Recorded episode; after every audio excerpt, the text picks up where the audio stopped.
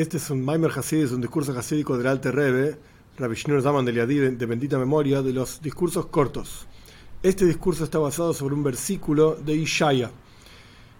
Sobre este versículo, el Alte Rebbe va a explicar un concepto que está ampliamente mencionado en Hasidis, en el pensamiento hasídico, que se llama Ha'ara. Ha'ara significa una reflexión. Ahora bien, explican nuestros sabios en la mística judía, en Kabbalah, en que percibimos a Dios a través de ha'arais, de reflexiones, ha'ara, una reflexión, ha'ara de ha'ara, una reflexión de una reflexión y así sucesivamente. Pero ¿qué significa realmente una reflexión?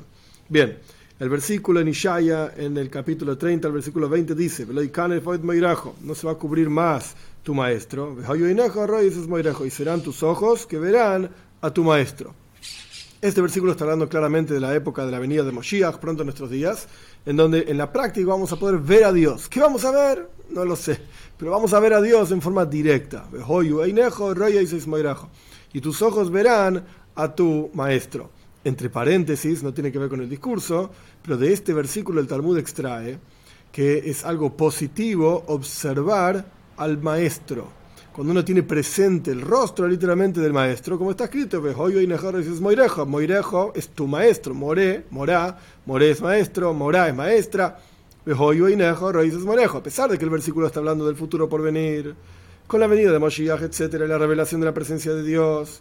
Pero nuestros sabios indican que esto también está hablando de hoy en día, es apropiado tener presente la imagen del maestro de uno. Por eso hay tantos eh, cuadros y dibujos y fotos, etcétera, de Rebein, de Tzadikim, porque es algo bueno y santo, puro para los ojos y para la mente, para el corazón, etcétera, tener presente la imagen del maestro de uno. Cerramos paréntesis. Ahora bien, existen dos niveles que están ampliamente mencionados en el Talmud también, las Paklaria Hameira y las Paklaria Sheeinomeira. ¿Qué significa esto en español? Las Paklaria es una cosa que no tiene una traducción directa, es una especie de vidrio. Un vidrio luminoso y un vidrio que no ilumina. ¿Qué significa esto?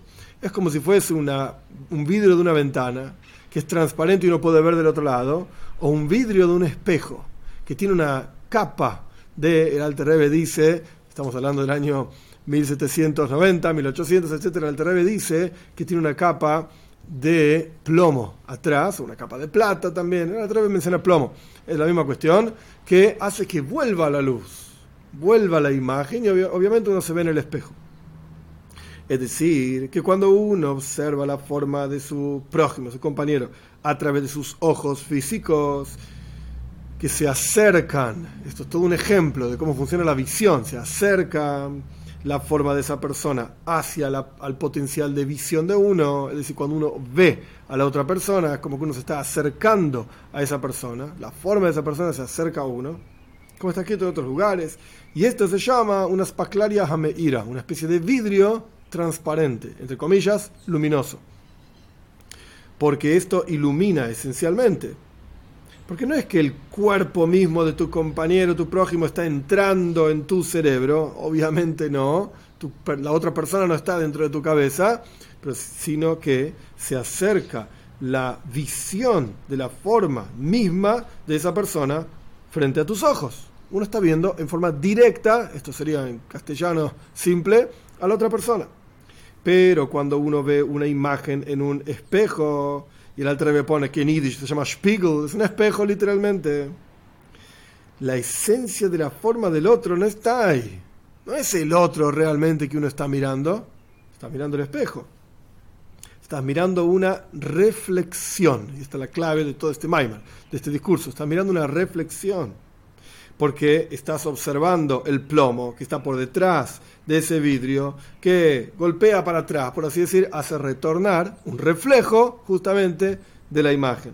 Y por lo tanto se llama Spaclaria Sheina Meira, un vidrio que no ilumina, o sea, no es transparente, sino que es una ha'ara, una reflexión, de ha'ara, de reflexión, como fue explicado, suficiente para quien entiende. Es decir, está la persona propiamente dicha, y la reflexión, la imagen que la persona proyecta. Esa imagen que la persona proyecta llega a quienes lo observan en forma directa. Pero cuando uno observa en un espejo, uno ya está observando una reflexión, porque el espejo refleja la imagen que a su vez es una reflexión de la persona original. Esto es una ha'ara de ha'ara, reflexión de reflexión. Y a pesar de que la persona está viendo las acciones del otro, literalmente si el otro se mueve, uno ve como esa imagen de imagen se mueve en el espejo. Y es como si lo estuvieses viendo con tus ojos propiamente dicho. Sin embargo, no deja, no deja de ser una reflexión de la imagen de la persona original. Y no es la persona original en absoluto, sino que te viene la luz esencial de esa persona a través de que, de vuelta, el vidrio está recubierto atrás con plomo, etc. Y de acuerdo a esto, vamos a entender el versículo de Ishaya, lo no se va a cubrir en la época de Moshiach. Más tu maestro, es decir, que no será el acercamiento de la persona hacia Dios. Acá literalmente dice, Haim, el acercamiento al Dios de vida, etc. ¿Cómo vamos a percibir a Dios en el futuro por venir? No va a ser a través de tfila, del rezo, es decir, a través de diferentes vestimentas y ocultamientos, como quien mira en un espejo. Hoy en día, ¿cómo te acercas a Dios? ¿Qué significa estar cerca de Dios? Dios está en todos lados. La idea de estar cerca de Dios es que la persona sea más consciente de la presencia de Dios, en intelecto y en emociones, que la persona lo pueda sentir. ¿Cómo se hace esto? Tenés que pensar, tenés que meditar, tenés que rezar, cuando rezás, pensás en Dios y esto te hace ser más consciente de su presencia y esto te, entre comillas, acerca a Dios. Este es el concepto de acercarse a Dios.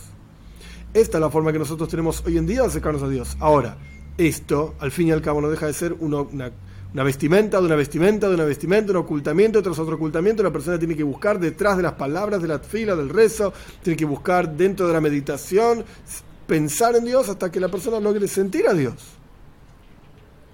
Esto es a través de ejemplos y cosas que acercan al intelecto humano para que el intelecto humano pueda entender la presencia de Dios, la grandeza de Dios, el creador. Cuando hablamos de creador, es una cualidad divina. pero lo llamamos el creador, Boire Oilam, el creador del mundo. Está todo muy bien, pero no deja de ser un ejemplo, de un ejemplo, de un ejemplo, como una cebolla que tiene muchas capas, y uno ve la capa más exterior. Bueno, pero dentro de eso hay más cosas. Pero a través de entender esa capa exterior uno puede entender lo que hay adentro de eso. Porque la capa exterior de la cebolla, al fin y al cabo, tiene gusto de la cebolla que está dentro. a través de los diferentes ejemplos que uno va poniendo, vemos en el rezo, cómo Dios maneja todo el mundo, como Dios, etc. Esto nos hace entender, con nuestro intelecto limitado, humano, algo de la verdadera existencia de Dios. Y esto en la práctica es un verdadero ocultamiento de la esencial y verdadera unicidad divina.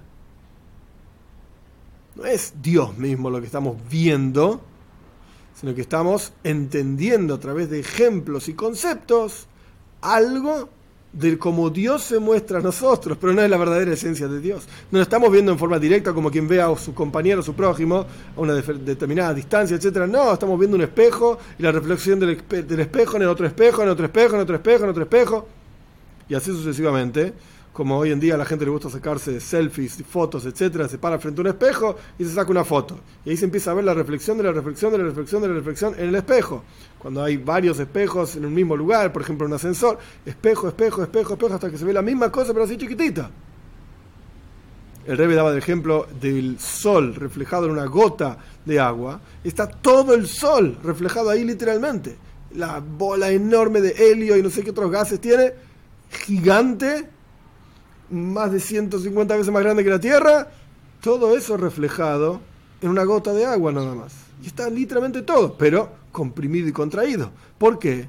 Porque es una reflexión, de reflexión, de reflexión, de reflexión, de reflexión, etcétera, hasta que queda minúsculo, como la persona sacándose la selfie, donde hay varios espejos. Reflexión de reflexión y así sucesivamente.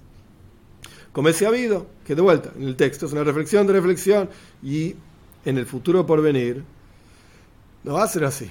Ahora ilumina la unicidad de Dios en esa reflexión de reflexión, como el sol en la gota de agua, como el espejo, etcétera, se ve chiquitito. Y es la cosa sí, pero no es la esencia misma. En el futuro por venir no se va a cubrir más Dios en diferentes ropajes y vestimentas. Lo hoy no se va a cubrir más tu maestro sino que Einejo, Royo y Seis como dice el versículo, tus ojos van a poder ver directamente a tu maestro, directamente a Dios, con este concepto de aspaclaria mejira, un vidrio transparente, que no tiene una capa atrás. como los ojos ven literalmente, es decir, captar a Dios como Él es realmente. Y no como nosotros lo captamos ahora en sus ocultamientos para que el intelecto humano lo pueda captar. Porque Dios es infinito, nosotros somos finitos, necesitamos una contracción, algo que lo oculte y lo tape para poder entender algo. De hecho, todo lo que entendemos de Dios es una gran bondad divina que nos permite entender algo de Él. Si Él es infinito y nosotros somos finitos, no deberíamos entender nada aparentemente. Ni siquiera podríamos hablar de Él. Es una gran bondad divina que podemos hacer, hablar de Él, entender de Él, etc. Pero no deja de ser una reflexión, de reflexión, de reflexión y así sucesivamente. Y esto es como dicen nuestros sabios también. Así como uno iba, iba al Beis Hamikdash, al templo, a que Dios lo vea a uno, a hacerse presente para que Dios lo vea a uno, uno también iba a ver y vamos a percibir en el Beis Hamikdash, en el templo, se percibía la presencia de Dios en forma directa. Y esto es como quien retorna cara a cara y se puede ver cara a cara con Dios. Si dos personas estaban mirando para dos lugares diferentes, se dan vuelta y se pueden ver uno al otro. Y entonces, aquí viene otro ejemplo, la luna va a ser como el sol, que esto es basado en otro versículo también, la luna va a ser como el sol, es decir, que va a ser un espejo transparente. Pero ahora es diferente. La luna recibe una reflexión de la luz del sol y sobre la tierra ilumina una reflexión de reflexión de la luz del sol a través de la luna, etcétera, y suficiente para quien entienda. Este es el concepto que, de vuelta, está ampliamente tratado en Hasid, es el concepto de Ha'ara, reflexión, que lo que significa es la cosa misma, sí, pero es una imagen de la cosa reflejada en otra imagen y así sucesivamente con ejemplos y diferentes coberturas y capas, cuyo objetivo no es ocultar, sino que el objetivo es poder percibir, incluso en este mundo material, algo de la presencia de Dios. Pero en la venida de Mashiach, pronto en nuestros días, vamos a poder ver cara a cara, por así decir, panim be cara a cara literalmente, la presencia de Dios y que esto ocurra rápido en nuestros días.